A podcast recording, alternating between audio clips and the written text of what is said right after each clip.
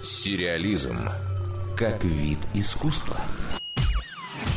У богатых фанатов «Карточного домика» сейчас есть возможность купить дом главных героев этого сериала – политика Фрэнка Андервуда и его жены Клэр. Четырехэтажный особняк из красного кирпича в викторианском стиле построен в XIX веке. По сюжету он расположен в Вашингтоне, но в действительности находится в полутора часах езды от столицы США в Балтиморе. Торги состоятся 27 июля. Стартовая цена здания – 500 тысяч долларов. Нет никаких сомнений в том, что итоговая будет в разы выше. Ранее нью-йоркский дом героини Кэрри Брэдшоу из сериала «Секс в большом городе» ушел с молотка за почти 10 миллионов долларов. Около 7 миллионов стоило большое поместье с многовековой историей Байфлет Мэннер на юго-востоке Англии. Оно не раз появлялось на экране, но по-настоящему прославилось благодаря сериалу «Аббатство Даунтон». В стенах этого дома обитала одна из главных героинь, сыгранная актрисой Мэгги Смит.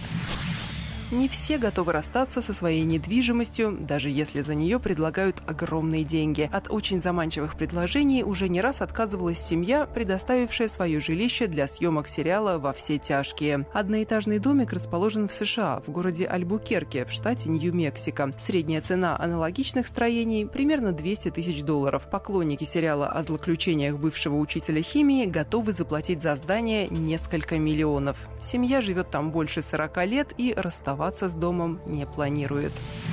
Зато дом напарника главного героя сериала «Во все тяжкие» Джесси Пинкмана два года назад был выставлен на продажу за 1 миллион 600 тысяч долларов. Здание также располагается в Альбукерке. В объявлении отдельно уточнялось, что в нем нет подпольной лаборатории для незаконных действий три раза дешевле стоил вашингтонский особняк с белыми колоннами и серой крышей, который играл Дом Палмеров в пилоте Твин Пикса и в полнометражке Твин Пикс «Сквозь огонь». Всего-то 500 тысяч за возможность ночевать в одном из самых пугающих зданий в истории кино. Дарья Никитина, Радио России «Культура». Сериализм.